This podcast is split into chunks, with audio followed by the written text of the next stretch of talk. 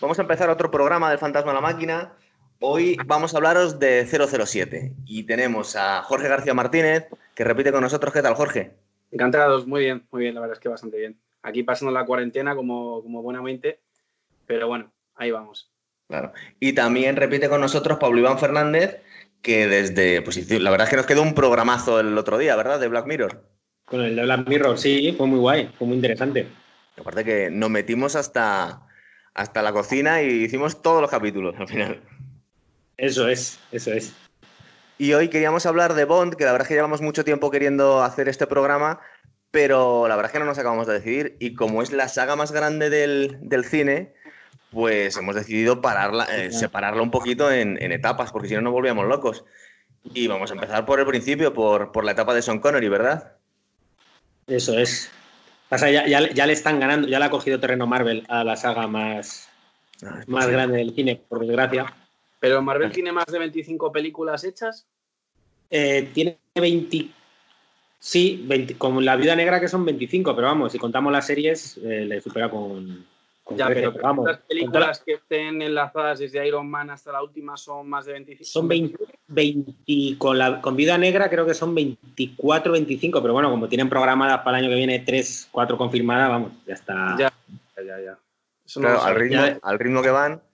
Entonces, para hablaros de, de 007, lo primero, hablaros un poquito de, de, de, los precursores o el personaje de dónde viene, porque es creación de, de Ian Fleming que había escrito una serie de novelas antes de, que saltara a la fama James Bond, aunque parece ser que ya eran famosos los libros, ¿verdad? En aquella época. Sí, sí. Lo que pasa es que recuerdo que hablando con, Jorge para, para, empezar el programa, para prepararlo, me estuvo contando historias de espías eh, reales y bueno, para empezar se suele decir que es que Ian Fleming había sido, pues no había sido James Bond, pero estaba un poco inspirado en su, en su propia persona, ¿verdad? Eh, nada, simplemente comentar eso. Ian Fleming, eh, pues él fue espía del, servicio secreto, estaba en la Marina. Eh, tengo entendido que hizo eh, cierto tipo de actividades eh, de espionaje submarinas.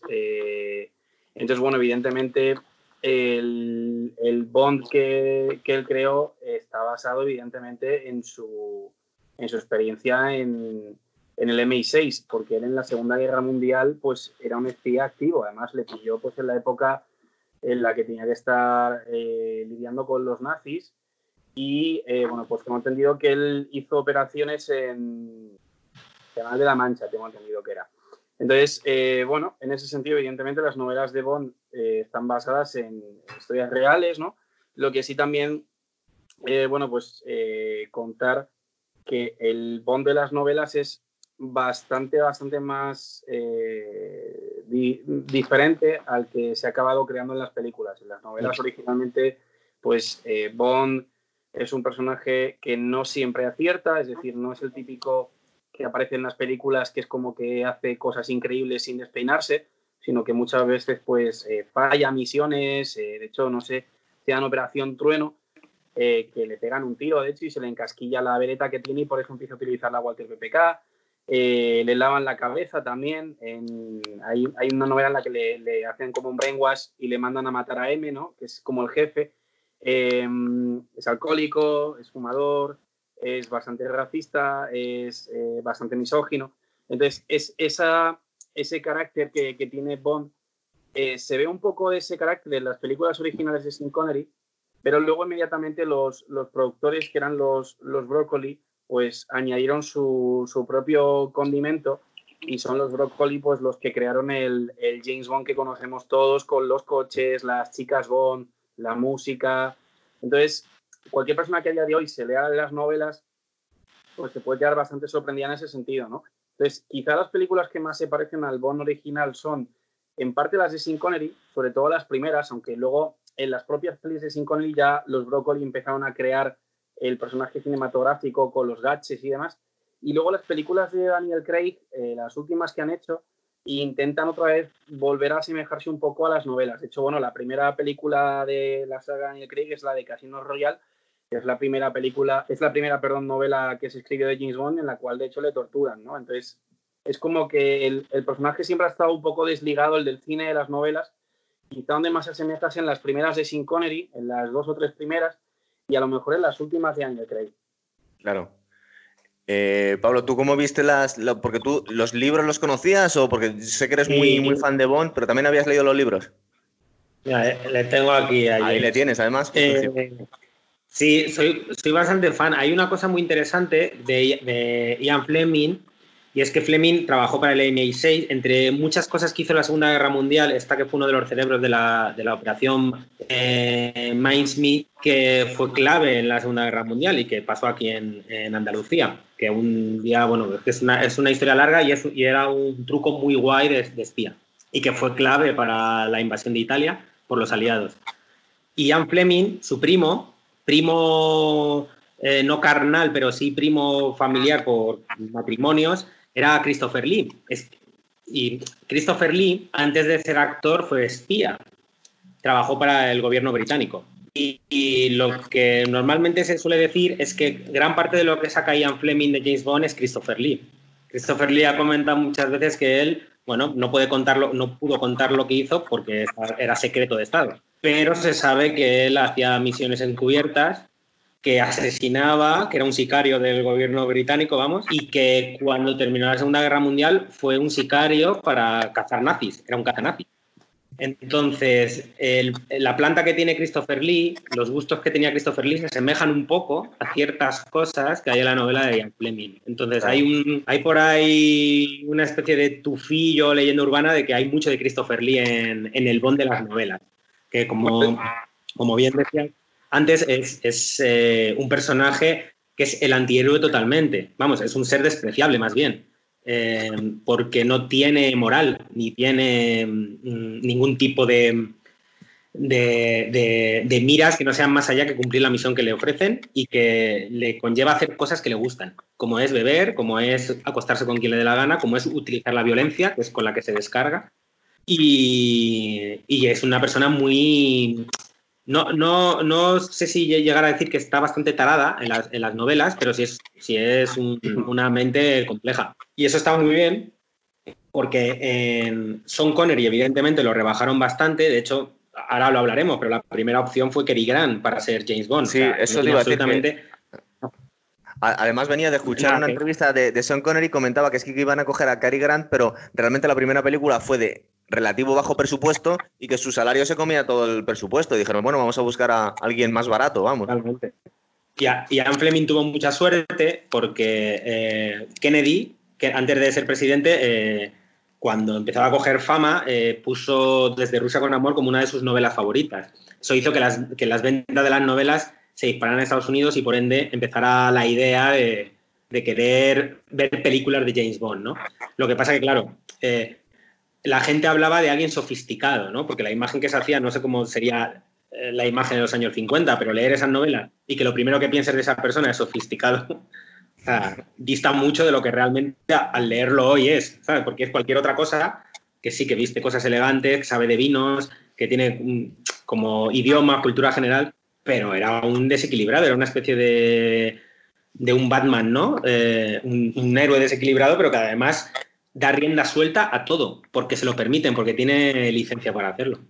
Claro. Eh, recuerdo que cuando estaban hablando de cuando habían elegido a Sean Connery, porque para recordar un poco a Sean Connery, Sean Connery, mm, luego los estándares físicos van cambiando, pero para la época era un tío muy grande, había competido en Mister Olympia, verdad que eran otros cánones, pero digamos que el, primer, el, primer, la primera impresión de, Ian Fleming no, no, estaba muy contento con la elección de Sean Connery. De hecho, intentó echarlo para atrás. Eh, le pareció un machaca discoteca que no parecía el tipo de dandy eh, elegante, aunque un poco psicópata, como dices tú, que no, se le parecía nada. Y es curioso cómo, em, entre comillas, edulcoraron eh, la figura de, James Bond para hacer las películas. Pero ya lo habéis oído vosotros también, ¿verdad? Que Sean Connery no era la primera opción de Ian Fleming, no le gustaba nada la, elección al principio de él.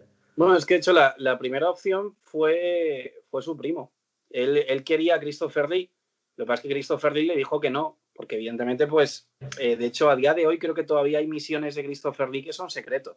Y de hecho hay una anécdota bastante de Christopher Lee en El Señor de los Anillos, el, la escena en la que hace de Saruman, que lo, lo, apuñalan y lo matan, le dijo el director Peter Jackson, le dijo en plan, tienes que hacer este ruido cuando te apuñalen, tal. Y Christopher Lee, por lo visto, le dijo, así no es como suena alguien cuando lo apuñalas por la espalda.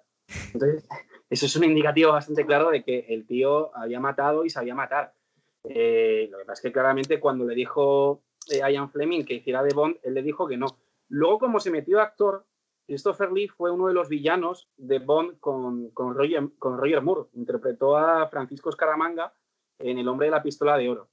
Y es uno de los villanos más clásicos quizás de, James Bond, junto con el tiburón y, y o gente así, ¿no? Es de los más carismáticos, por lo menos de las películas clásicas. Em, pero claro, evidentemente, eh, Sin Connery distaba en ese sentido mucho de lo que se esperaban.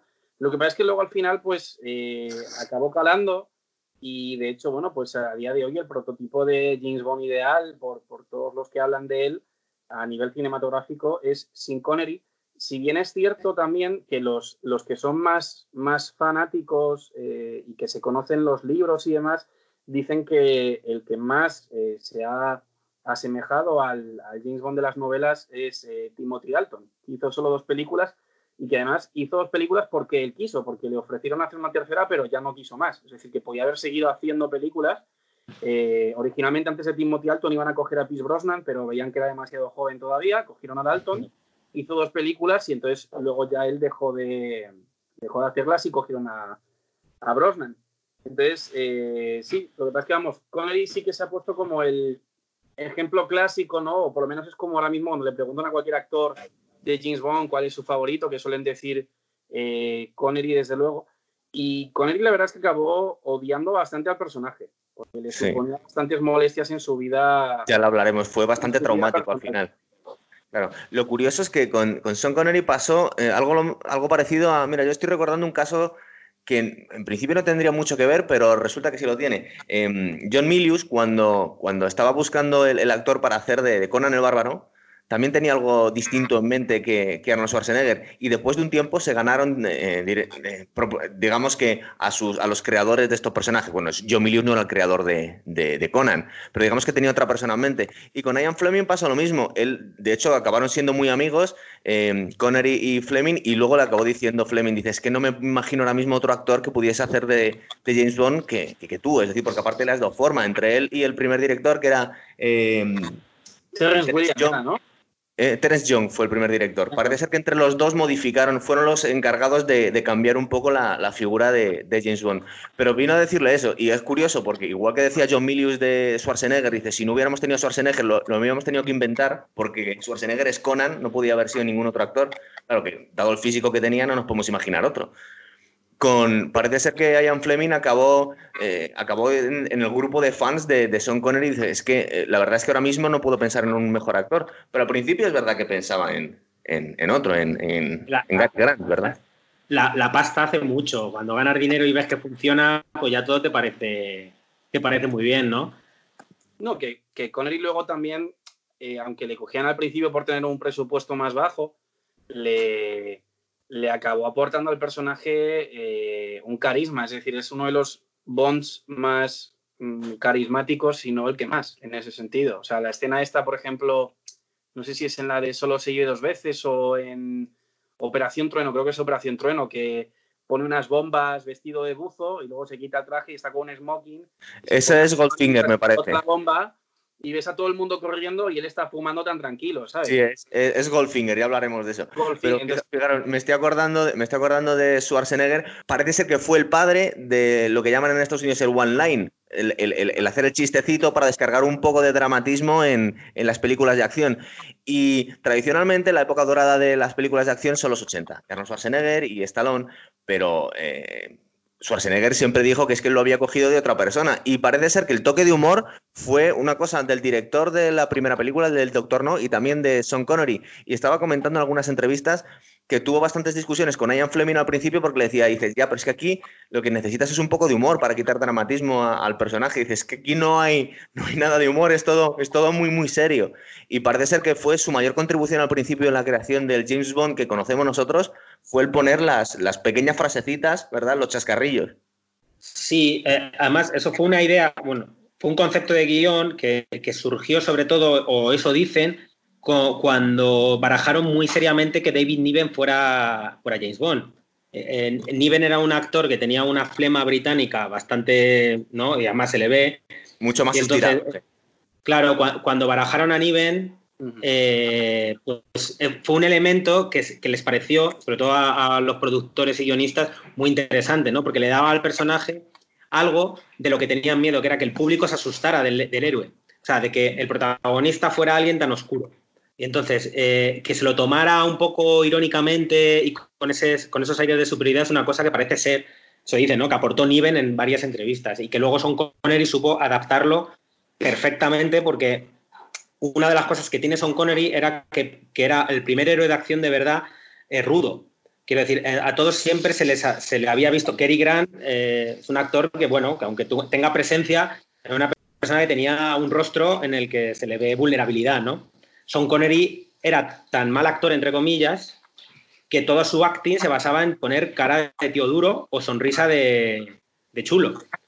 Y entonces, el, utilizar esa ironía hacía que el personaje ¿no? fuera, mm, mm, o sea, le diera ese toque tan característico que ha llegado hasta nosotros y que, y que casi, yo creo que no buscado, pero al final surgió, es casi el Bond de, las novelas, ¿no? Claro. No, tiene ese físico, que se parecería más al de David Niven, probablemente el de las novelas, pero eh, en cambio sí le dio un toque que mezclaba las dos cosas, mezclaba esa flema que buscaban con el físico contundente que, que buscaban los productores, ¿no? Claro. Si queréis, empezamos a hablar ya de la primera película, que es el Doctor. Bueno, se llamó Doctor No, ¿verdad? Luego estoy fijándome que eh, luego empezaron a, meter James Bond, pero James Bond debía ser. Eh, en la traducción, en, porque luego sabemos que muchas veces cambian los títulos cuando, cuando las importan aquí y, los doblan. Pero yo estaba convencido que era James Bond y el Doctor No, James Bond y tal, y resulta que no, aparece el nombre en ningún sitio en el título, ¿verdad? Eh, fue el Doctor No, se llama. Era Doctor No a secas, sí, sí. Claro. Y fijaros, no recordaba yo, esta la he vuelto a ver, la primera película, que muchos malvados, eh, dependiendo de un poco de la película, nos eh, queda bastante claro que están afiliados a la organización criminal Spectra y otras veces no. Luego estaba viendo un poco las historias de cada una de las películas y prácticamente todos los, todos los malvados son miembros de Spectra. Pero hay veces que es más evidente que otras, ¿verdad? En esta película vemos, bueno, la podemos destripar porque tiene 60, 60 años en la película, podemos contar un poco el argumento. Em, vemos cómo eh, parece ser que asesinan al, agregado británico y a su secretaria, unos, unos negros que se hacen pasar por ciegos, y justo cuando iban a contactar con, con, la central de inteligencia en, Londres y deciden mandar a James Bond allí, ¿verdad? A, Jamaica, que era justo donde vivía, donde vivía Ian Fleming, porque es que luego investigas un poco y te das cuenta que por lo menos las, líneas básicas de James Bond se estaba casi novelizando a sí mismo a Ian Fleming, ¿verdad? Porque incluso vivía en el mismo sitio, vivía allí. Es que de hecho, Ian Fleming, eh, la casa de Jamaica de Ian Fleming se llamaba GoldenEye que no es una novela en sí de James Bond, pero sí que es luego una película que es la primera que hizo Brosnan. Sí, es verdad. sí. Entonces, eh, bueno, la, primera película, bueno, vamos a ver, vamos a seguir un, poco, un poquito con el argumento. Y, y, luego, nos, para empezar, esta película fue de relativo bajo presupuesto, ¿verdad? Hasta la primera... Muy bajo, muy bajo. Creo que no llegó ni al millón de dólares. Y una, y una de las... Por, por 400.000, creo.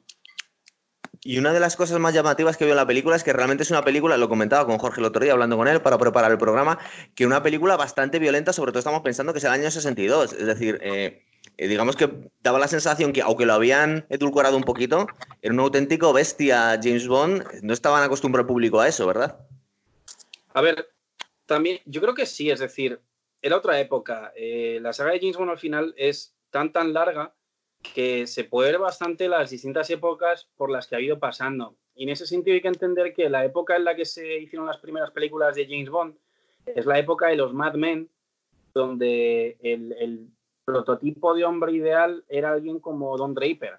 Eh, no sé si tenéis la serie en mente, pero era esta persona súper eh, super aseada, con la barba súper afeitada, súper bien vestida, pero al mismo tiempo con una actitud eh, muy ruda, muy directa, eh, fumadores empedernidos, bebedores de alcohol. Entonces, sí que, yo, creo, yo sí que creo que pega bastante con esa época que, bueno, la primera película de hecho se hizo en el 62, eh, Doctor No, y sí que lo veo más acorde con la época. Luego, de hecho, se ve eh, como en las siguientes películas, por ejemplo, cuando cogen a Roger Moore, porque es verdad que uno, hubo uno entre Connery y Moore, que fue George Lazenby, pero hizo solo una película y, en fin, un poco desastre, ¿no?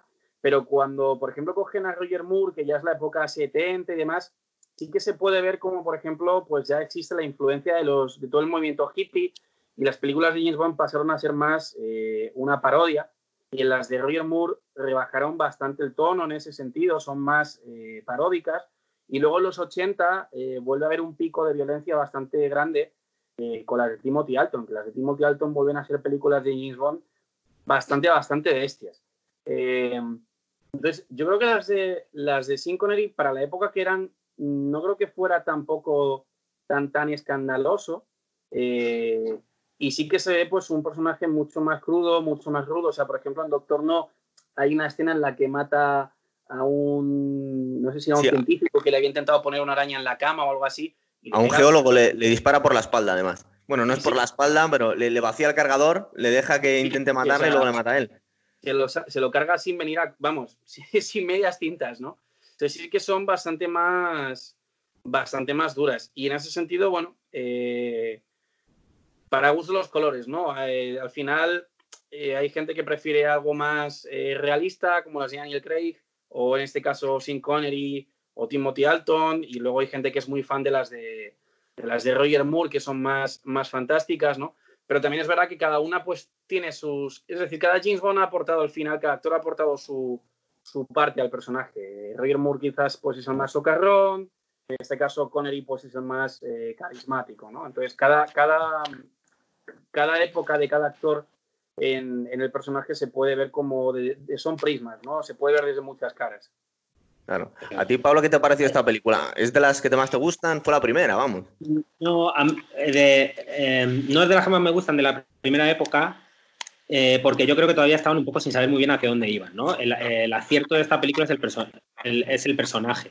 O sea, tanto trama como tal, pues mm, mm, llegó un momento en que yo creo que estaban un poco tanteando. A ver, las novelas habían tenido muchísimo éxito, entonces querían un poco mantener lo que había en las novelas, es decir, querían darle al público lo que había gustado en las novelas, obviamente, pero eh, tenían miedo de que, de que en el cine no tuviera el mismo impacto que leerlo, ¿no? Entonces, ahí como están a medio camino, o sea, ni se entregan totalmente al personaje de la novela, ni lo edulcoran a lo bestia. Aparte, las películas de James Bond eligieron desde el primer momento una línea de producción que tiene mucho que ver con la actualidad. Entonces, tú las películas de James Bond, por norma general, cuando las ves, son películas que suelen envejecer muy pronto. Eh, al lado de otras películas. Tú ves películas del mismo año, del 62, y ves películas que, joder, no han envejecido porque están bien, ¿no? Pero las de James Bond siempre buscan eh, ser un, un, producto muy actual, muy del momento. Entonces, lo que está de moda, que hay una ropa que está de moda, hay unos colores que están de moda, cualquier cosa que esté de moda en el momento se explota en las películas, o se explotaba, ¿no? Ahora, las últimas de Daniel Craig ya no se ha ido por ese camino, pero hasta Brosnan eh, siempre era un poco películas actuales, por eso cuando las ves son películas que casi siempre envejecen, ¿no? Muy, como muy, muy rápido. Y, esas primeras películas de Doctor No, sobre todo Doctor No, que en Doctor No es por el presupuesto, eso es cierto, pero luego las otras, que ya tenían bastante más presupuesto y, y mucha más producción, seguían manteniendo esa línea, que no llega a ser serie B, pero hasta las películas de Roger Moore eh, la acción no era eh, lo más mm, sobresaliente que, se, que, se, podía hacer en el cine. Simplemente eh, lo que explotaban era el personaje. Luego ya con Roger Moore empezaron una línea en la que todas las películas de James Bond, todas en su rodaje tienen que batir un, un, un, un récord Guinness de algo. Salto más largo, el coche que da más vueltas de campana, la explosión más grande. Entonces, película tras película, desde Roger Moore han ido batiendo un récord Guinness. Entonces, ahí empezaron un poco a, crear la espectacularidad, ¿no? Pero, Pero por eso es... Por ejemplo, yo, por ejemplo, o sea, eh, estoy de acuerdo en parte con lo que dice él, de que en las primeras no había tanta acción en primer plano, pero sí que creo que, o sea, por ejemplo, en las últimas películas que hizo Sin Connery y James Bond, sí que creo que se ve bastante bien cómo estaban empezando a meter ya mano a, nivel de escenas espectaculares, no tanto en recordines como dice él, pero sí, por ejemplo, es decir, en solo se vive dos veces ya se ve una base en un volcán. famosa del volcán. Con amor ya se ve, por ejemplo, eh, también pues toda la base que tenía eh, Blofeld en Las Vegas, ¿no? O incluso en Goldfinger, eh, pues lo de la Reserva Federal. Entonces, estaban como tanteando un poco y en ese sentido, desde mi punto de vista, las dos primeras son bastante malas, es decir, eh, Doctor No es bastante plana, desde Rusia con Amor a mí me parece bastante plana también. Goldfinger es yo creo la mejor, eh, para mi gusto, de, de Sin Connery. Operación Trueno luego, bueno, pues no está mal. Y luego solo si dos veces es bastante buena y Diamantes para la Eternidad a mí me parece bastante buena también. Hmm, probablemente sea dar dos mejores, sí, de Connery. Yo estaba pensando que de todas formas, porque estoy poniendo un poco en perspectiva en el año 62, igual vosotros tenéis más experiencia en esto. Em, a mí me da la sensación que es que hasta cierto punto estaban inventando las... Es decir, yo no sé si en aquella época se hacían escenas de acción muy espectaculares, hay cosas ahora que se ve un poco el cartón. Igual que los chavales cuando empezaban a ver las primeras películas de Star Wars decían, bueno, pero ¿qué es esto? Y bueno, pero es que lo tienes que ver, tienes que poner un poquito en en, situación, te tienes que ver el año que era y los medios que había. Eh, ahora sí vemos las persecuciones de coches, no solo cuando ponen el plano detrás para que en realidad no estaban en los coches, sino que estaban con, una, digamos, con un proyector detrás, sino que incluso pasan a cámara rápida las persecuciones. Digamos que yo no sé si era solo la falta de medios o es que realmente lo, eh, el arte de los efectos de, de los efectos especiales no estaba muy desarrollado en el año 62. A ver, estaban innovando en ese sentido. Claro, es lo que os vengo a decir, que igual es que no se podía hacer mejor porque no se sabía cómo están innovando y yo creo que en ese sentido también, y de aquí se puede sacar también pues, un tema de debate bastante grande, eh, la influencia de los italianos en el cine en aquella época ha acabado siendo, después del tiempo, bastante grande, porque en James Bond, por ejemplo, eh, tuvieron mucha, mucha, mucha importancia los, los Broccoli, que eran dos hermanos italianos o de origen italiano, y que son los que quisieron meterle la música, son los que quisieron meterle las chicas Bond y demás. Y eso es paralelo un poco a eh, unas películas que se estaban haciendo al mismo tiempo en los 60 eh, americanas con directores italianos que eran las del oeste, eh, Sergio Leone. Sergio Leone pues cambió el género western, es decir, cogió a Morricone con la música, las camisas de los vaqueros empezaban a llevar como detalles florales, ¿no? Entonces, en ese sentido, era una época de experimentación. Y sinceramente yo creo, vamos, desde mi punto de vista, que lo que salió Vamos, es que tuvo que ser bueno porque si no la saga no habría durado tantos años, porque es una saga que se ha mantenido, porque ahora dices, Marvel ha hecho 24 o 25 películas, pero en un espacio de tiempo muy corto, donde ha habido un hit muy, muy grande, un, un, un hype muy, muy grande, pero, pero aquí hablamos de una saga que es que tiene ya más de 50 años. Fijaros, a mí me da la sensación cuando veo la primera película, la del Doctor No, que muchas cosas, hombre, no, ninguno estábamos vivos en el año 62, pero nos da la sensación, a mí me da la sensación que debía ser muy rompedora en ciertas cosas. Por ejemplo, si es verdad que todas las películas de James Bond, bueno, supongo que hasta la última época, se nota que son tremendamente machistas, por supuesto, porque es que no se puede decir otra cosa. No sé si hasta, qué punto habían edulcorado los libros o los libros eran así, pero vemos que muchas mujeres que incluso se resisten a Bond, la chantajea para acostarse con ellas, eh, es decir las trata de forma bastante despectiva, por lo menos en los cánones actuales. Es decir, incluso no hay que ser muy militante para, ver esas cosas. Pero hay muchos detalles, como lo que habíamos comentado de disparar a, un, geólogo sin necesidad, simplemente como para dar la sensación de que, era, de que era alguien peligroso. Y eso lo ha comentado siempre Son Connery cuando le preguntaban por qué eh, su James Bond era de los preferidos y que había pasado en otras épocas. Y él daba su versión y venía a decir, dice, es que muchas veces se han olvidado de dar una sensación de peligro. Es decir, es que tiene si, si, James Bond no parece peligroso, no parece un tipo duro de verdad y al final está haciendo chascarrillos, supongo que lo estaba diciendo por su sustituto, por, por Roger Moore, de alguna forma estás desvirtuando un poco el personaje porque ya no da la sensación de ser un tío peligroso, no da la sensación, es decir... Bueno, de hecho, a ver, Roger Moore no fue directamente o sea, fue sustituto de Sin Connery y no, porque eh, Sin Connery supuestamente hizo solo sí dos veces y se retiró. Y fue cuando cogieron a, George Lazenby para hacer la película de Al servicio de su majestad secreta. Y es que George Lazenby no es que fuera, o sea, no es que no, es que no tuviese peligro, es que era un corderito. O sea, es que la película de George Lazenby se la pasa hablando con las tías y, poco más. aparte que tiene, que tiene una particularidad, pero bueno, voy a intentar ir un poquito en orden. Una cosa que, se me, que me estoy acordando, que igual luego me lo dejo. Em, cuando estabais hablando, al hilo de, que estabais diciendo que Ian Fleming había, eh, había peleado en la, en la, Segunda Guerra Mundial como espía, estoy viendo muchas referencias a, a, la imaginería de la Segunda Guerra Mundial. Por ejemplo, estamos pensando que la pistola de, de, James Bond era una elección bastante particular, la Walther PPK, que era la pistola con la que se había volado los sesos eh, Hitler, y no tendrían por qué haber elegido esa pistola en el año 62. Había muchos modelos mucho mejores. Es como, entre comillas, ser un poco una fricada, ¿verdad? Luego en la segunda película, que es desde Rusia o con amor, que dice Son Connery que es su preferida. se tendrá sus razones. Eh, acordaros que están, toda la película es un enredo intentando buscar una máquina que lo llamaron Lector, pero que es la máquina enigma de los nazis. Es una traducción de exactamente la misma. O sea que hay mucha influencia de, la posguerra en, todos los guiones de James Bond, ¿verdad? Y incluso en los artefactos. A ver, lo de la, lo de la Wartel PPK es que el tema es que eso es de las novelas, eh, porque hay que tener en cuenta que las novelas van en distinto orden. La primera novela es Casino Royale y Doctor No no es ni de lejos la primera. Entonces, hay una, eh, no sé si era, no sé si lo comentaban en Casino Royale o, en Operación Trueno, creo que es. Operación Trueno. Esa es Operación Trueno, ¿no? Que se le encasquilla. Él tenía una veleta y se le encasquilla. Pero eso lo cuenta en el Doctor No. Si os, acordáis, la primera conversación que tiene con M le dice: Te vamos a cambiar la pistola porque se te ha encasquillado la última vez y te has tirado seis meses en el hospital. Doctor No se mezclan todas las novelas anteriores a Doctor No, las intentan meter en Doctor No.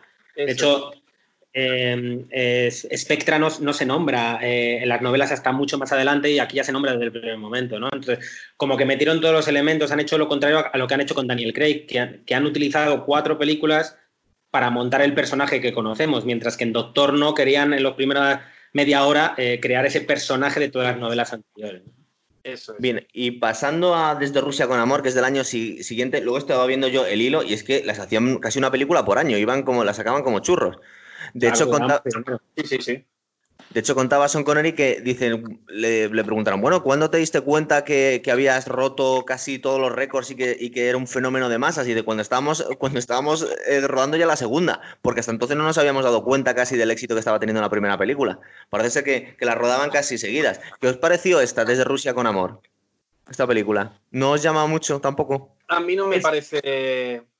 O sea, yo, yo creo que realmente a ver, evidentemente al, final eso es objetivo, ¿no? Es decir, eh, cada uno tiene sus, preferidas.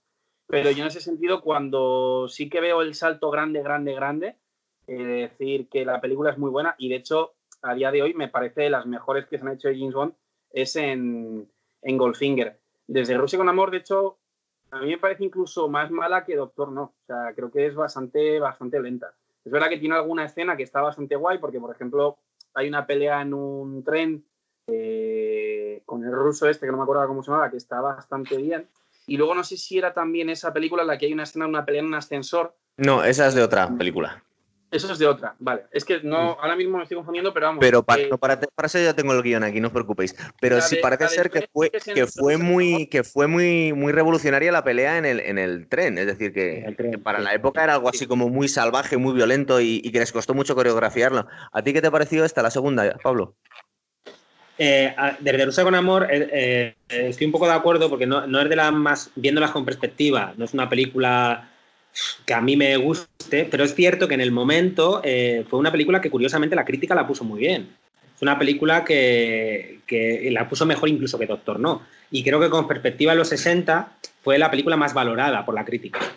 Eh, duplicaron el presupuesto, tenían más dinero, eh, intentaron meter elementos que parecía que habían gustado, pero claro, al final la película no aportaba nada nuevo a lo que ya habíamos visto en, en Doctor No.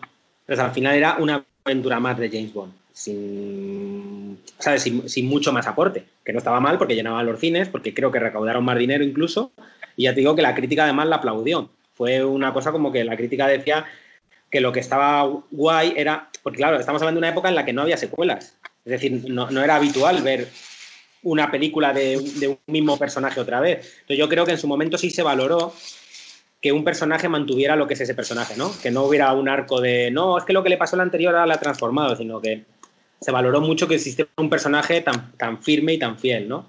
Y yo creo que se entregaron al fenómeno. Por, explicar, por explicarme de alguna manera por qué hubo tanta, tanta unanimidad crítica, ¿no? Porque a mí realmente la película, mm, como dicen, la pongo al mismo nivel que Doctor, ¿no? Más o menos. Claro, porque luego para... El guion es bastante plano. Sí, es que eh, si os fijáis, lo, lo, que es la premisa es que se supone que Spectra está utilizando una espía rusa sin, que lo sepa ella, para tentar a James Bond haciéndose pasar por una loca casi que se ha enamorado de él y que le ofrece la máquina de que pueda descifrar todos los secretos de los soviéticos a cambio de su amor casi. Y de alguna forma vemos como al final acaba pasando. Se supone que iba, se la iba a jugar, le estaban tendiendo una trampa para matarle y al final acaba escapándose con la, con la, con la máquina de, descifrar la, criptografía. Pero es que la película anterior, el plan del Doctor No, era eh, desencadenar una tercera guerra mundial, de alguna forma creando confusión entre los rusos y los americanos desviando cohetes espaciales. Es decir, que de alguna forma mm, no sé si eran muy sofisticados, también la gente lo tiene que ver un poquito en perspectiva. Si nos escuchan chavales que no están acostumbrados a películas de los años 60, lo tenéis que poner en la época. Igual que las escenas de acción, hay que mirarlas un poquito con cariño, porque es que no había más medios. Y, cuando estamos pensando en cuanto a los argumentos de geopolítica, a ti la, la que más te gusta, ¿verdad, Jorge? La tercera.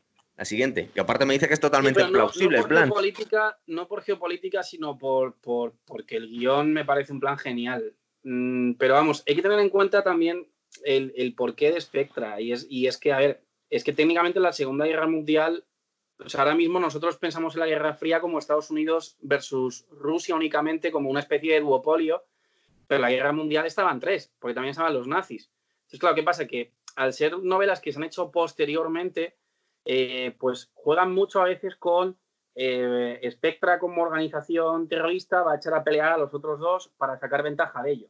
Y eso lo hacen varias veces, no solo lo hacen en la segunda, porque luego, por ejemplo, en Operación Trueno es algo similar también. Sí en Diamantes para la Eternidad es algo similar también, es decir, siempre han estado jugando con el típico villano que quiere sacar provecho de que dos potencias se enfrenten. Por ejemplo, en versiones más modernas hay una película de Pierce Brosnan que fue, bueno, la, peor que tiene, que es la de El Mañana Nunca Muere, que querían echar a pelear a China con eh, lo que viene siendo la OTAN, Estados Unidos, Reino Unido, entonces, siempre hay como un, villano que intenta sacar ventaja o sacar el rédito de que, de que De enfrentar dos superpotencias. Eso es. Pero Goldfinger en ese sentido no es tanto por eso, sino porque el guion como, como plan de villano a mí personalmente me parece genial. A ti te encantó. las mejores películas de James Bond que se han hecho nunca.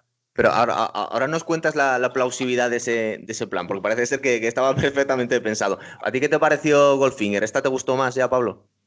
Sí, porque es una película en la que yo creo que ya eh, empiezan a, darle importancia más a, como dice, a los planes enemigos, digamos, eh, que al personaje, ¿no? O sea, al personaje hay que ponerle ya un reto más grande. Entonces, James Bond ha hecho dos películas, entonces para que el personaje mole le tienes que poner un reto muy alto, ¿no? Muy, muy a, muy a su medida. El Moriarty. Fleming viene de la tradición británica de las novelas de de, ¿no? de, aventuras. Y en este caso, Sherlock Holmes es un, es un referente, ¿no? Conan Doyle. Entonces, al final hay un punto en el que este gran héroe, que es un referente, que es el salvador, que es el único que puede resolver las cosas difíciles, necesita ¿no? un, un, antagonista que, que esté a la altura, ¿no? Que en este caso es Blofeld, ¿no? O que es eh, directamente la, la, organización Spectre. Entonces, ahí yo creo que gana mucho, porque la película de repente hace que la, la amenaza sea mucho mayor, porque ves que hay algo detrás de ello. Pero creo que estás, o sea, creo que te estás confundiendo con, con, la siguiente, con la de Operación Trueno, porque Goldfinger el malo, el malo de Goldfinger no es de Spectra. Ah, es, verdad lo, que, lo que está diciendo Pablo, es verdad. Se supone que no es. Yo también lo pensaba, es decir, me daba la sensación. Yo, he tenido, yo había tenido esa noción siempre cuando veía películas de James Bond, que digo, hay algunos malos de Spectra y otros que no lo son. Lo que pasa es que no, lo dicen de forma expresa, pero creo que en películas posteriores dicen, vamos a vengar a Goldfinger, que en realidad trabajaba para nosotros. Entonces, creo que en la película no lo dicen, pero parece ser que luego al final todos los malos eran de Spectra. Pero más que nada porque vienen las novelas. Es una cosa que está la novela y que los guiones intentaron. Eh, ¿no? Colocarlo ahí. Por eso Goldfinger pone la primera, la primera piedra a, todo, a toda esa trama. Es decir, el guion tiene un, fondo que se preocupa, no se, o sea, no se preocupan por coger a un malo al que hay que matar, sino que saben que no va a matarlo. Por tanto, saben que es una trama de larga duración, porque la segunda película hizo 80 millones de dólares, valiendo dos, sabían que tenía una mina de oro. Entonces, ya no tenían miedo de, alargar la trama, de que se quedara Goldfinger un poco cojo de, oye, hay una amenaza más grande detrás, ¿no? Para, Porque de hecho ellos pensaban que Operación Trono iba a ser eh, la gran peli, era el endgame de la, de la saga de James Bond. Ellos estaban preparando el terreno para llegar a Operación Trueno, que era como la joya de la corona, de, pues, consideraban que era la, mejor novela para adaptar. Luego el tiempo eh, ha, ha dejado que no, pero, pero ahí yo creo, por eso me gustó a mí Goldfinger, porque veía que había algo, una amenaza que además no se preocupa tanto de Bond. Mientras que en Rusia con Amor veíamos que es que Bond es el gran enemigo de todos los malos, en Goldfinger vemos que es que Bond eh, eh, está muy por debajo de, la amenaza. ¿no? es una cosa que, han intentado hacer con, el, con el de Daniel Craig, ¿no? que no le importa, no lo ven una amenaza, no ven que ese agente secreto sea una amenaza, mientras que las otras películas habíamos casi un Superman, ¿no? Claro, entonces el, problema que está viendo aquí es que, digamos que la elección del orden de las películas cronológicamente no es la misma que la de los libros. Están poniendo uno delante y otro detrás. Claro, entonces es un poco un sin Dios a la hora de, tener un poco un hilo argumental, porque no sabemos qué pasa. De hecho, bueno, luego lo hablaré de la película de George Lazenby, que no es que quisiera hablar, pero está ahí en medio de todas. Eh, es que eh, James Bond se casa eh, y matan a su mujer y queda traumatizado. De alguna forma había, había dejado la soltería aparcada. Es decir, que no sabemos muy bien en, el hilo argument, en el hilo cronológico de todas las películas a qué viene una película y la contraria, porque es como si están saltando para adelante y para atrás, ¿verdad? Eh, sí, luego de hecho lo intentaron arreglar con. En Solo sigue dos veces, por ejemplo. No, en Vive y deja morir, creo que es. Eh, hay una película de Roger Moore en la que al principio, como que se venga de Spectra, que le tira por una chimenea y demás. Mm. Eh, yo la de Goldfinger, a ver, sí, cuéntanos, cuéntanos el plan, ¿por qué te gusta tanto? ¿Verdad? Porque es perfectamente realizable. A mí, me gusta por varios motivos. Primero porque, es decir, es cierto que se puede ver como que forma parte de, Spectra, pero realmente es un villano bastante independiente. Sí. Es decir, en la película no parece que sea en ningún momento un villano de, Spectra y eso, eh, vamos, creo que es bastante, creo que es bastante carismático el personaje y luego es que el, el plan que tienes es es buenísimo porque el tío es, es, un tío que básicamente lo que hace es que está traficando con oro, es, un obseso del oro, y entonces está traficando con oro de tal forma que lo que hace es que pasa coches por la frontera y los coches, el, chasis es de oro, pero los, los pintan de negro, ¿no? Y entonces el, el, tío lo que quiere es acumular el máximo oro que pueda y una vez que tenga una cantidad de oro lo suficientemente grande, quiere poner una bomba nuclear, una bomba radioactiva en, en Fornos de tal forma que el oro de Fornox eh, se queda inservible por estar eh, radiactivo y entonces al, ser inservible, el, oro que queda restante, que en parte él tendría supuestamente una grandísima cantidad, pasa a ser eh, mucho más escaso y por ese motivo pues vale más, ¿no? Porque al fin y al cabo cuanto más escaso es, más vale. entonces, a mí ese plan, por ejemplo, a nivel económico es un plan de 10, es decir, es, es un plan que es totalmente viable. Si tú mañana tienes una gran reserva de oro y te cargas eh, pues gran parte de las reservas mundiales de, ese material, en el mundo, pues eh, evidentemente el oro que tengas tú va a valer muchísimo más. Y, luego es que además, eh, a nivel como ya de película, los, los, villanos empiezan a, a, tener ya también más carisma. Es decir, porque por ejemplo, el Doctor No tenía un carisma nulo, el ruso de Desde Rusia con Amor menos todavía, pero en Goldfinger ya, por ejemplo, hay escenas bastante chulas. Por ejemplo, la escena en la que está atado a una mesa de oro y le van a como a cortar en dos con un láser. Y luego, por ejemplo, Goldfinger también ya tiene a, la, especie de mayordomo este que tiene, que es el, el Job, que es un tío que tiene un sombrero que lo lanza y, corta estatuas, ¿no? Entonces, es, una película que empieza a, empieza a ser ya más de las típicas de, las típicas de, de James Bond. Y vamos, ya te digo que a mí el plan me parece de los, de los mejores que he visto, desde luego de los más plausibles, porque en las películas de James pues hay planes tipo, no, pues tiene un diamante, tiene un satélite con diamantes que va a hacer un rayo láser o cosas de estas, pero el plan este del, oro es, es, realmente plausible, es decir, si tú, si tú haces eso, si tú irradias el oro de la Reserva Federal, el que queda restante, vamos, multiplica su valor exponencialmente a lo bestia, ¿no? Además que parece mucho más creíble que un tío vaya a lo suyo e intente hacerse millonario más rico que una especie de organización supranacional un poco con forma de secta que están intentando dominar el mundo o acabar con él cada dos años, que es un poco como nos parecen planes un poco chorras y este es un plan maestro casi, ¿verdad?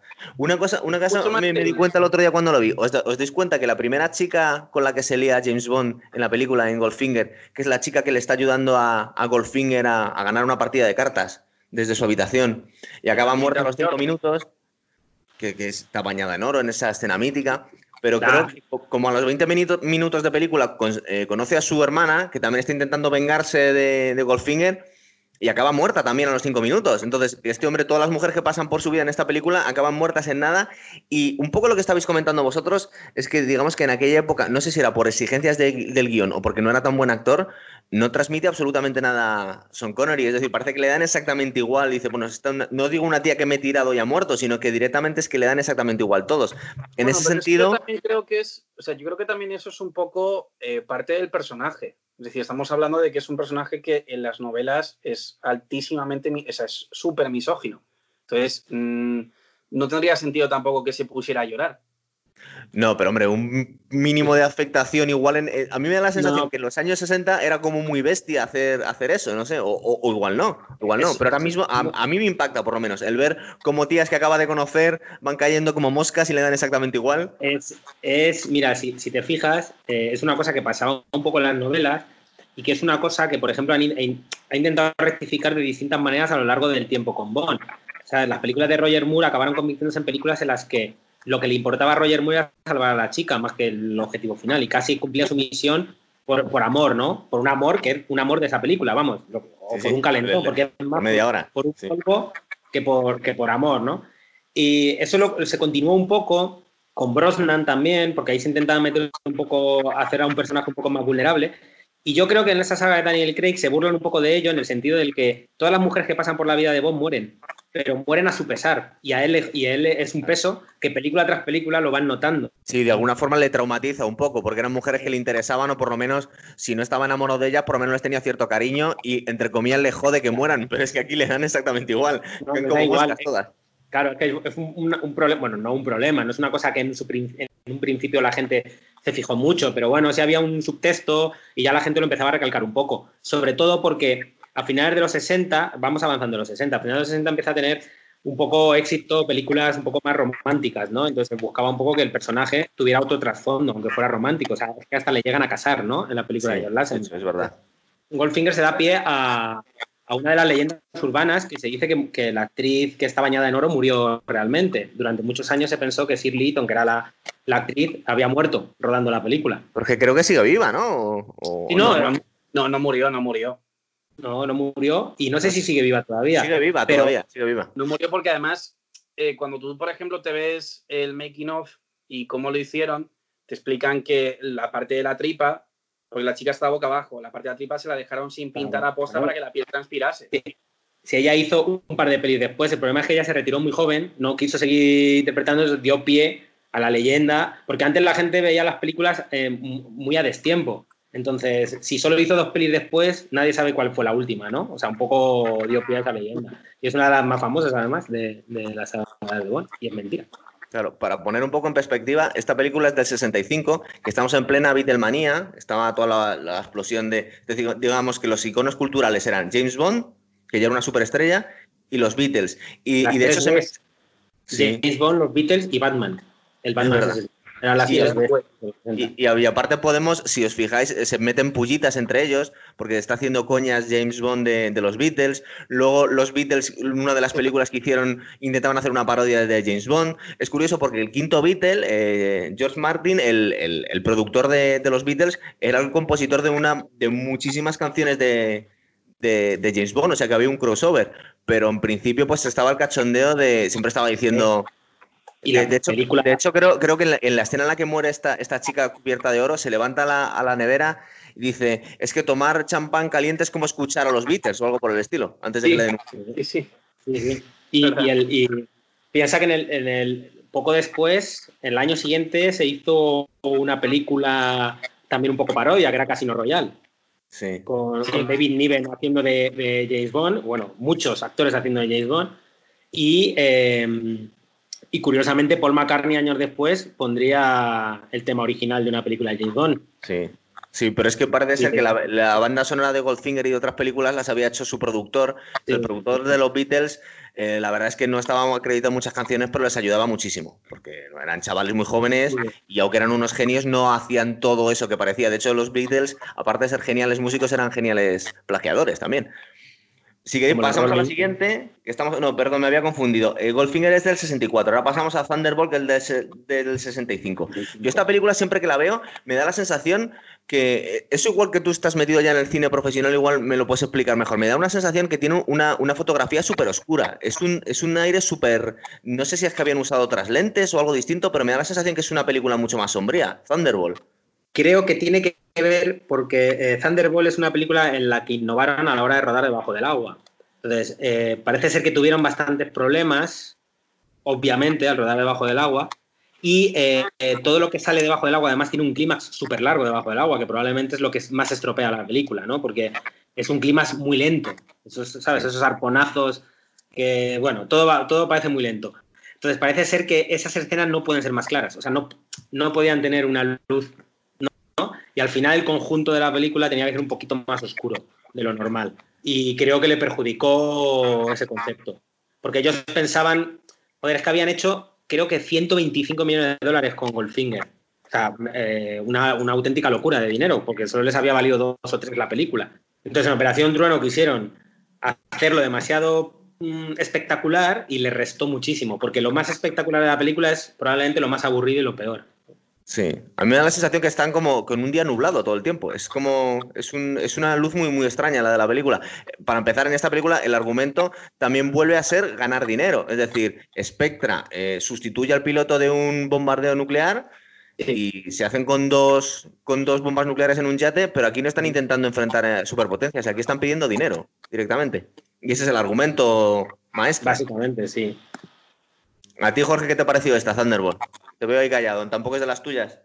No, o sea, yo creo que es bastante plana. En ese sentido, es una película que, bueno, eh, a ver, está bien, empieza a tener también, pues, escenas típicas de James Bond cuando coge a, un, a uno y se lo carga porque lo clava en una palmera o algo así con la pistola esta del arpón, las típicas escenas. Pero realmente no es una película tampoco que. O sea, cuando realmente empiezas a ver que se empieza a liar ya en plan con, con Spectra, que empiezan a hacer ya un plan maquiavélico y demás, es en la, en la siguiente. En Thunderbolt, bueno, eh, es una película que está bien, pero tampoco es una cosa que sea. O sea, yo de las de James Bond, pues es de las que son, de las de Sin Connery, de las que son más planitas. Parece ser que Sean Connery lo pasó muy mal grabando las escenas de debajo del agua, porque no era algo que le gustase lo más mínimo. Y de hecho, las escenas que sale con, con tiburones Parece ser que hay una anécdota que querían poner unas, unos metacrilatos para que no pudieran pasar los, tiburones, pero en uno de los lados se olvidaron y pasaron y siguieron rodando. Sí. Así que no habían, no habían hecho bien el... No, no lo sabía. Pero vamos, anécdotas de James Bond de al extra le pasa no sé qué cosa, hay la de Dios. Eh, sobre todo en lo que decía él antes de las películas de Roger Moore, cuando empezaron a querer batir récords mundiales, eh, vamos, el mundo de los extras de cine casi que ha evolucionado o le debe mucho en gran parte a las películas de James Bond. Sí, los especialistas sobre todo. De hecho, Operación Trueno, que, que pretendía ser todo un acontecimiento que al final le salió un poco fallido, aunque también hicieron muchísimo dinero, creo que esta superó los 200 millones de dólares. Además es curioso porque Operación Trueno es precisamente eh, la película, la única novela que Ian Fleming no era dueño de sus derechos. Por eso es una novela que todavía alguien hoy, creo que pertenece a Warner Bros. los derechos, podría hacer una película de Operación Trueno. O sea, alguien puede hacer una película de James Bond sin ser de la saga de James Bond, como pasó en el año 83, ¿no? De hecho, nunca digan nunca jamás es Operación Trueno. Es la base de la película es Operación Trueno. Y hay, mucho, hay muchos guiños a la película original. Y, y, es un, Son Connery reencontrándose con su personaje, que es muy curioso, en un mundo de los 80 además, en el que hay o sea, la escena de los videojuegos es, es muy de, ¿no? De el James Bond que hemos visto en los 60, ahora está en un mundo moderno que, que le supera, ¿no? Que es un mundo de videojuegos, de tecnología y de un tío con peluquín, que es que se le ve a. Claro, fíjate, yo he tenido esto a punto que lo quería decir, porque parece ser que Son Connery era un tío que en realidad. Como es un tío que ha tenido muy buen aspecto físico y ha sido uno de los sex symbols, se nos olvida un poco que en realidad empezó bastante joven y siempre parecía un poco más mayor de lo que de su edad realmente, hasta que cumplió 50 años, que parece que ya dejó de cumplir años hasta entonces. Pero al principio parecía más mayor de lo que realmente era. Y como se quedó calvo muy pronto, en la primera película no lo sé, pero a partir de la segunda se le nota que llevaba peluquín, como John Wayne. Pero es, decir, pero es que de hecho, además, lo curioso es que hasta que no empezó a salir calvo, o sea, Son Connery en el año 89 es eh, designado, creo, 89-90, el, hombre más atractivo del mundo. Y en el tenía 50 y pico años, claro. Y, y en el 99, que tendría 65 años o por ahí, eh, es, designado el hombre, el hombre más sexy del siglo XX. Pero todo se lo gana en su madurez. Es decir, a él siempre fue atractivo, pero digamos que su súper atractivo, digamos, exponencial fue por su madurez, ¿no? O sea, enseñando su, realmente cómo era. Porque se le ve un aspecto mucho más natural. Si veis las últimas películas que hizo ya más mayor, se le notaba demasiado que había cogido peso y que iba con un peluquín y se le veía un poco extraño. No sé, se ve. Es que los peluquines cantan. Igual que ciertas cosas hoy en día, como las persecuciones de los coches con el, con el cromo detrás también se notan mucho. Lo de los peluquines es que habría sido mucho más normal, yo qué sé, no sé, raparle la cabeza o algo, que no se solía hacer. La siguiente película, la de Solo se vive dos veces, del 67 ya, que esta pretendía Son Connery que fuera su última película. Y fijaros, yo el argumento, aunque es verdad que está en otro sitio porque está rodada en Japón, Em, a mí me da la sensación que es el mismo, de alguna forma es el mismo argumento que el Doctor, ¿no? Es decir, están capturando naves espaciales para enfrentar a las dos superpotencias. es lo mismo, ya se repiten directamente. A mí, por ejemplo, eh, la que más me gusta de, de Sin Connery es Goldfinger, y luego es esta y la de Diamantes para la Eternidad, y en esta la verdad es que es cuando se ve también un, o yo al menos veo un gran salto, es decir, la, base que hicieron eh, para el malo en un volcán a mí me parece espectacular para la época aquella. O sea, es un, es un decorado que eso es una pasada. Es, un decorado buenísimo. Y es una película que, bueno, eh, a mí me gusta bastante. O sea, es una peli que, está bastante bien. Es cuando se empieza a ver además claramente al, malo, eh, que aparece además en la primera escena con el ojo rajado y la típica escena del gato.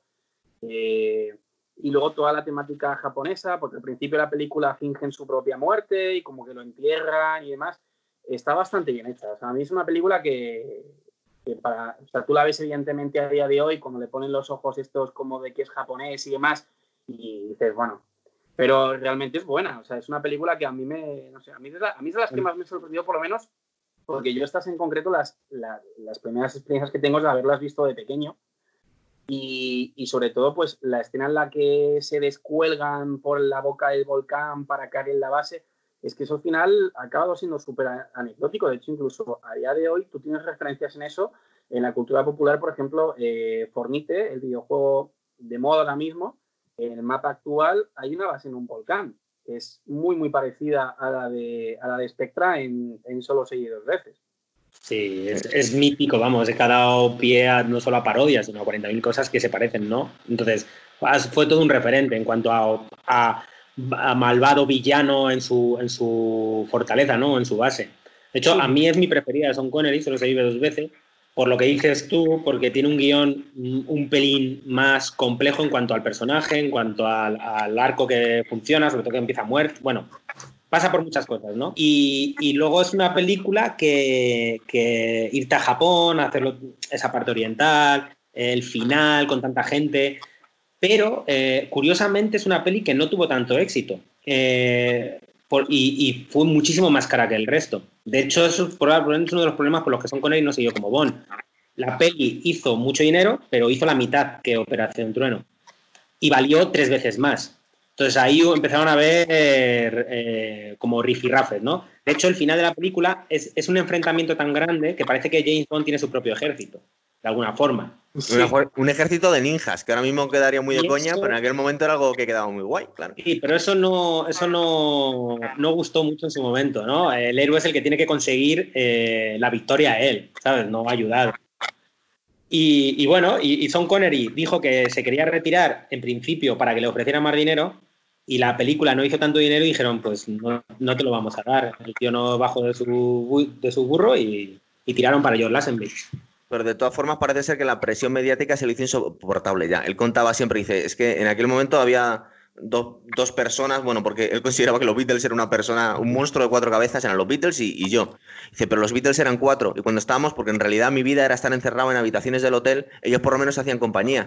Pero ah, para mí era horroroso. Había 500 japoneses haciéndome fotos en los sitios, se me metían en el cuarto de baño. Parece ser que fue en Japón, donde la presión de los paparazzi, que lo hablaba con Jorge el otro día, que al final le acabaron echando de España también, eh, porque debe ser la persona más perseguida de la historia, Sean Connery en cuanto a los paparazzis. Y parece ser que en ese momento, aparte que estaba muy encasillado y él quería hacer otro tipo de películas, y estas películas, los rodajes, él decía que estaban muy mal planificados y que le quitaban seis meses, ocho meses y no podía rodar nada más. Entonces, digamos que estaba un poco hasta las narices. Aparte, nos da la sensación que aquí ya, sobre todo en la siguiente, pero aquí ya. Bueno, esta se supone que él de alguna forma se bajó del burro, pero no empezaba a caer un poco en los topicazos ya ya empezaba a ser un poco una caricatura hasta cierto punto. Por ejemplo, yo estaba pensando que, que M, su jefe, siempre está enfadado con James Bond y llega un punto en el que ya no hace ni gracia. Es decir, porque estás enfadado con este hombre que está salvando al mundo todos los días y le estás riñendo y con cara de, mala hostia todo día? Es decir, hay cosas que ya eran un poco cómicas, ¿verdad? Sin querer serlo. Pero precisamente lo de M, que era una de las cosas que se puede comentar de Bond, es, un personaje que se ha repetido durante décadas. Es decir, el jefe chillón y enfadado con su mejor agente es una cosa que hemos visto hasta la saciedad y no. De hecho, eh, repetido, pero vamos, millones de veces. yo, por ejemplo, para los que quieran entender un poco al James Bond de las novelas, sin necesidad de leérselas, hay una serie de animación que se llama Archer, no sé si la conocéis, eh, que Archer es una serie de espías eh, que los guiones están basados en James Bond. Es decir, en Archer, él es un agente secreto, eh, la jefa del servicio es su madre, y de hecho, pues hay una coña siempre de que M significa mom, en, que era, por su madre, ¿no? Y en Archer, por ejemplo, le lavan la cabeza y lo mandan a matar a la madre, le pegan un tiro varias veces y se queda encasquillado. O sea, hay, hay, una similitud constante entre Archer y, James Bond. Y lo, es lo que dice él, lo de, lo de que M esté cabreada siempre ha sido un tópico, sobre todo en las últimas, en las de Pierce Brosnan y, y Daniel Craig. Joder, o sea, en GoldenEye ya empieza, por ejemplo, que además pusieron a una, tía, a Judy Dench, ya empieza en plan dándole palos, nada más empezar, ¿no? eso, es, muy característico. Toda la película de los 80 de policías o body movies, el comisario es un tío gritón, enfadado y mosqueado. Y es una cosa que bebe mucho del M de, de Bond, ¿eh? O sea que. Sí, pero había veces que a mí me da la sensación, viendo otra vez las películas, que es un poco excesivo. Que en plan tío, te está salvando el mundo todos los, todas las películas y estás enfadado con él porque llega tarde, porque mm, tontea un poco con la secretaria. Es decir, de un punto en el que ya es un poco de coña, ya el enfado, no, no se justifica se clicheaba. Bueno, luego pasamos a la peli de George Lazenby, que no sé si, porque la verdad es que este tío fue flor de un día, no le quisieron nunca más, parece que a la gente no le gustó nada, pero es curioso eh, cómo cambiaban un poco el registro. Aquí eh, James Bond se enamora y matan a su mujer, ¿verdad? Que esta película, sí, Es una película que el guion dentro de lo que cabe no está mal, eh, lo que pasa es que el actor es pésimo, pero es una película que hay que tenerla en cuenta porque, por ejemplo, eh, Christopher Nolan, ¿vale? Es bastante fan de James Bond y de hecho se rumoreaba que cuando Daniel Craig dejase la saga, pues que Christopher Nolan iba a hacer una película de James Bond y bueno, de hecho la, película que está haciendo Christopher Nolan ahora o que ya ha hecho y está por estrenarse es una que se llama Tenant, que es de espías. Mm. Y, y, Christopher Nolan en el making of de la película de Inception, que es la de Origen, dice que la, base que aparece al final en la nieve. Sí, es la misma, es verdad. Eh, que, es, que, que, está basada en esa película, la de, la de George Russell, ah, El secreto de su majestad. Entonces es una película que es como que la película tiene cosas muy interesantes, pero luego el actor es pésimo. Era un actor australiano, eh, George Lazenby, que le cogieron, pues no sé muy bien por qué. Quizá él, quizá tú sepas más de eso, porque yo de la película de George Lazenby apenas... Sería barato. Y yo me acuerdo Era que barato, yo, y me acuerdo que la vi una vez y no la vi más. No, yo no la, yo no la he vuelto a ver. O sea, hay películas de James Bond que yo, por ejemplo, solo he visto una vez, tipo, pues, por ejemplo, La espía que me amó. Eh, o sea, de Roger Moore tiene algunas que son en plan infumables. La espía que me amó es una de ellas. Eh, alguna de estas y, la de Al servicio secreto de su majestad es, es otra. Es decir, es, es, eh, es infumable la película. ¿A ti esta peli, Pablo? Fue un fracaso, es que fue un fracaso estrepitoso para ellos. Es decir, os, venía diciendo, para, yo os hablo de números para que veáis la dimensión que tenía. La Operación Trueno hizo 200, más de 200 millones de dólares, eh, solo se vive dos veces, hizo 110 y esta hizo 80. Es decir, eh, eh, la, diferencia era muy grande y valió 7 millones, que era la segunda película de Bond más cara que se había hecho hasta el momento. Entonces, claro, ahí pegaron el patinazo, porque George Lazenby cogieron a un actor que fuera lo mismo que Son Connery, es decir, vamos a coger a un modelo atractivo, ya está. La dimensión se la da el personaje, no se lo, no se lo da el actor, ¿no? Pero claro, la gente ya quería ver a Connery, no quería ver otro tío, porque diría, bueno, además, ¿sabes lo que le perjudicó mucho? Que en esa época surgieron muchos subproductos de, parecidos a James Bond. Por ejemplo, la saga esta de películas de Dean Martin, que también es un agente secreto americano, que creo que ya van a hacer cuatro o cinco películas.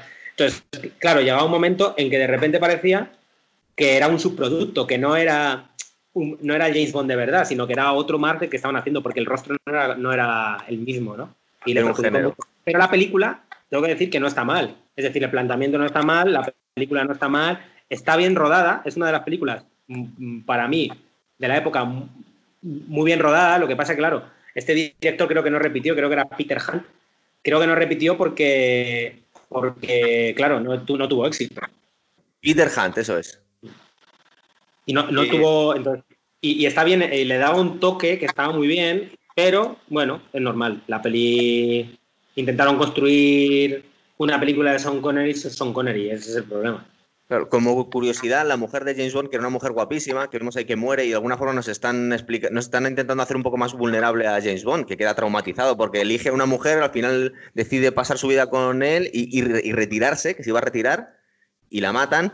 Esta mujer es muchísimos años después, es Olena Tyrell, es Diana Rigg, el de que, sale en Juego de Tronos. Pasa que no la conocemos casi porque tiene 80 años, pero es ella. Claro, pero sí, sí, es ella, es ella.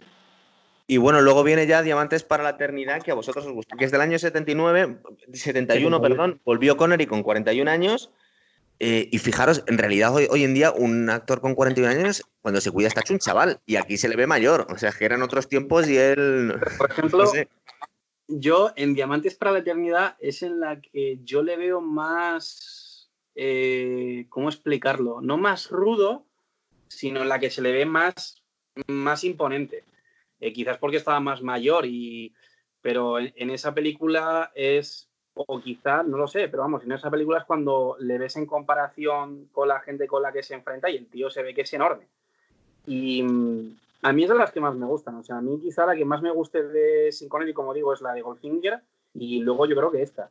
A mí me parece esta que es muy, muy buena. Es verdad que el plan es el típico plan de villano loco, en este caso un satélite de diamantes que eso no hay quien lo coja, pero el hecho de que le pongan en Las Vegas, eh, el hecho de que cambie, por así decirlo, de, registro y se vaya a Estados Unidos y toda la trama que hay, no sé, a mí me parece una película bastante buena y bastante bestia. O sea, hay una escena en la que se carga, hay una escena en la que hay como dos espectras, porque uno eh, como que se ha puesto una, uno es un actor que se ha puesto una, se ha hecho una operación para hacerse pasar por el otro y a uno de ellos se lo carga, le pega una patada al gato, eh, luego tiran una tía por la ventana de una planta enorme y se queda en una piscina. Es decir, que es una película que, la acción que tiene es bastante dura y directa. A mí me gusta bastante esa, película. Y con, unos villanos que probablemente sean de los mejores de, todos los Bonds, ¿no? Los dos, estos dos tipos, ¿no? Eran hermanos. No me acuerdo ya si son hermanos o no, pero no recuerdo ahora mismo. O sea, yo sí que sé pareja. Bueno, a ver, a lo mejor eran pareja, ¿no? Lo que pasa es que no era tan evidente en aquella época. No, se podía decir en aquella época, era como, bueno, se, dejaba intuir, pero nada más.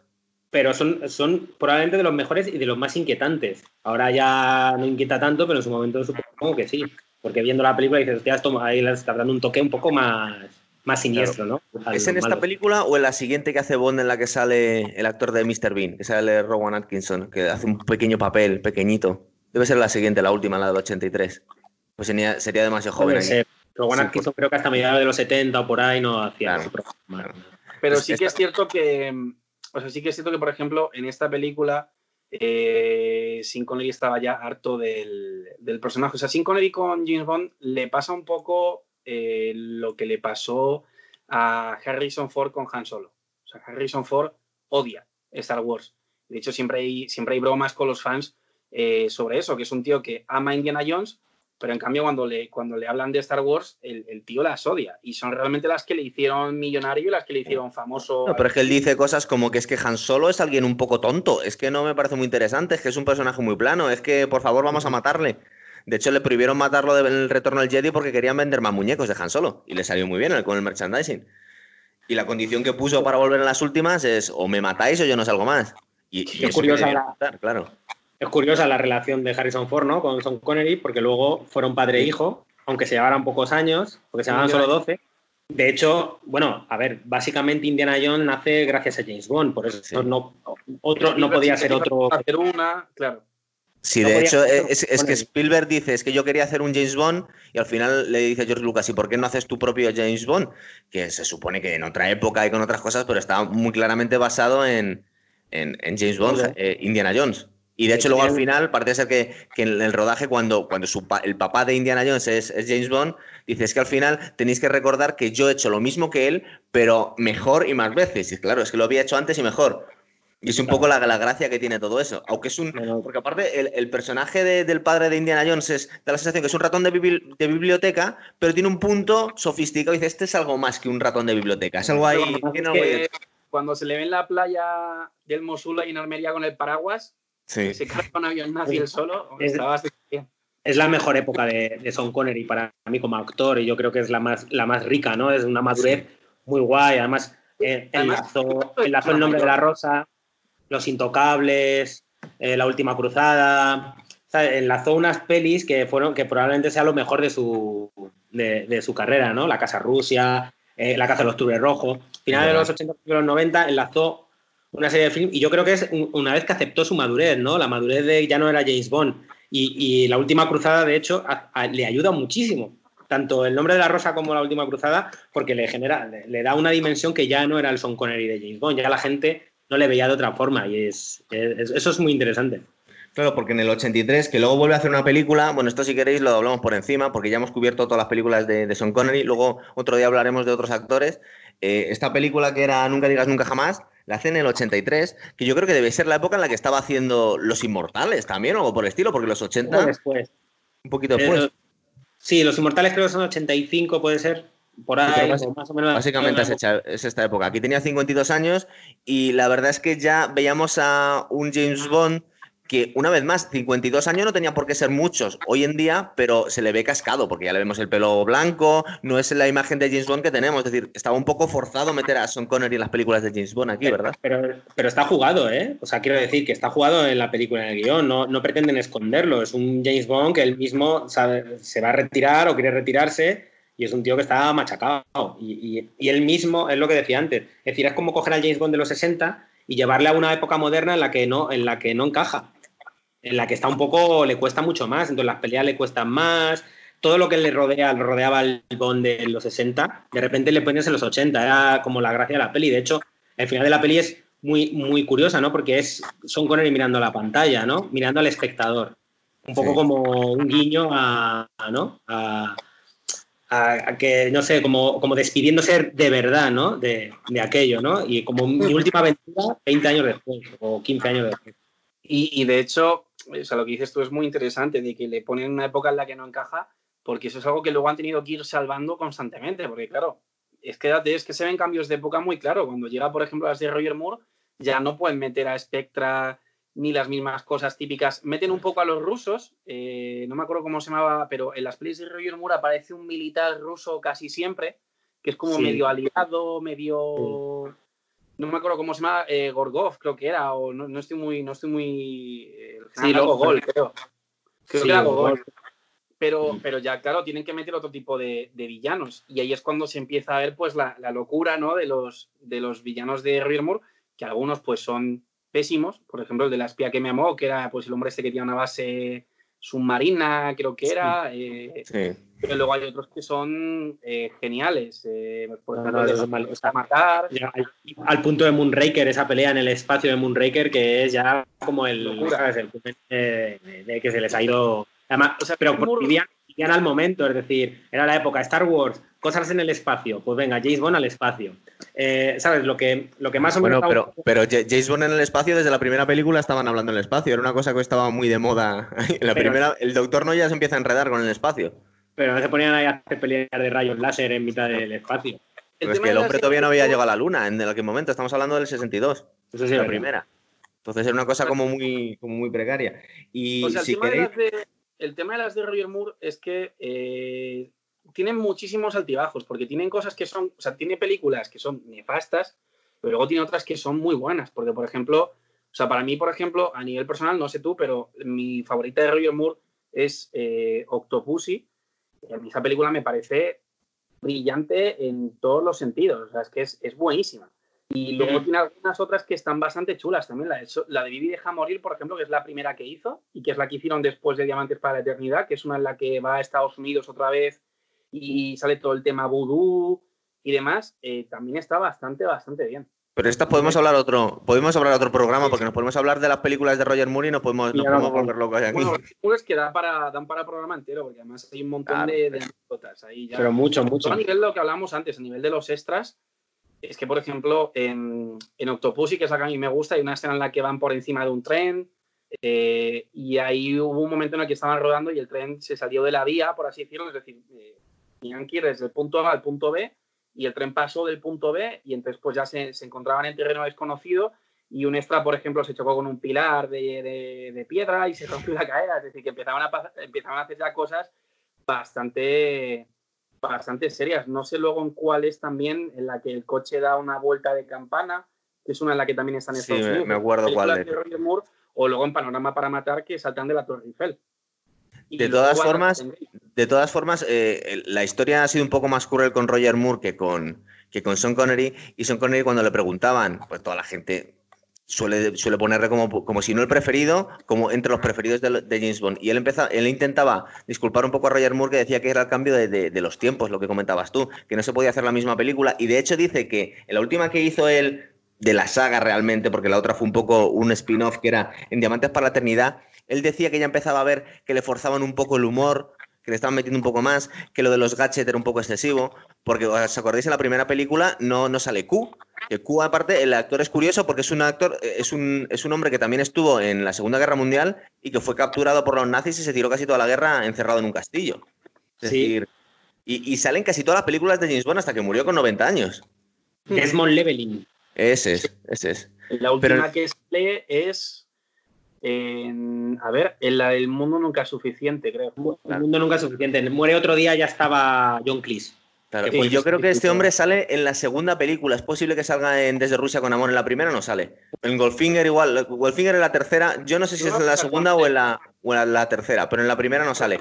Pero, pero, pero os dais cuenta como que va cogiendo más importancia lo que son los gadgets. Al principio no era importante en la, historia. De hecho, eh, James Bond siempre lo más asociado con los gadgets, pero la época dorada de James Bond no tenía prácticamente. Es decir, creo que en Goldfinger tenía un transmisor de radio nada más. Y antes había tenido puñales y cositas así. Es algo que como que se va desfasando. De los, eso es un invento de los brócoli.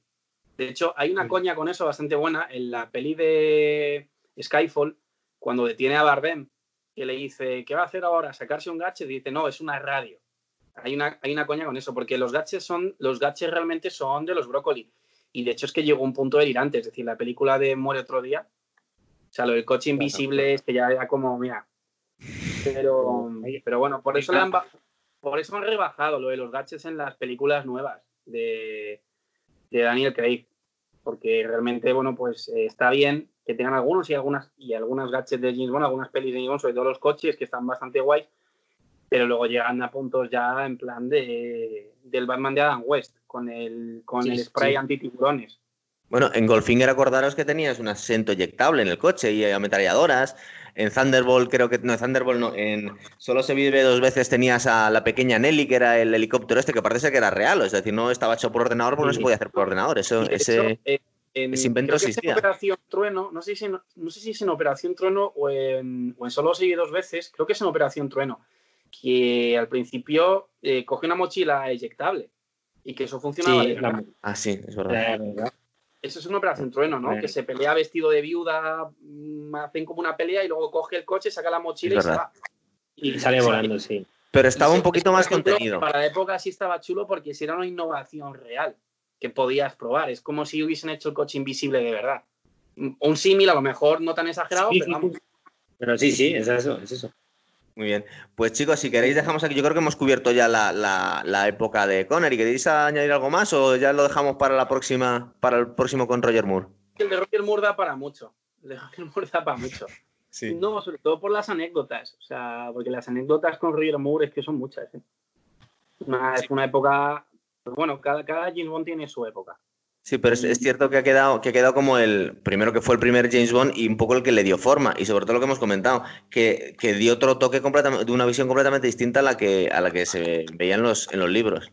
Muy bien, pues chicos, pues lo dejamos aquí y hasta el próximo programa. Muy bien, vale. Venga, muchas gracias. Venga, hasta luego. Chao.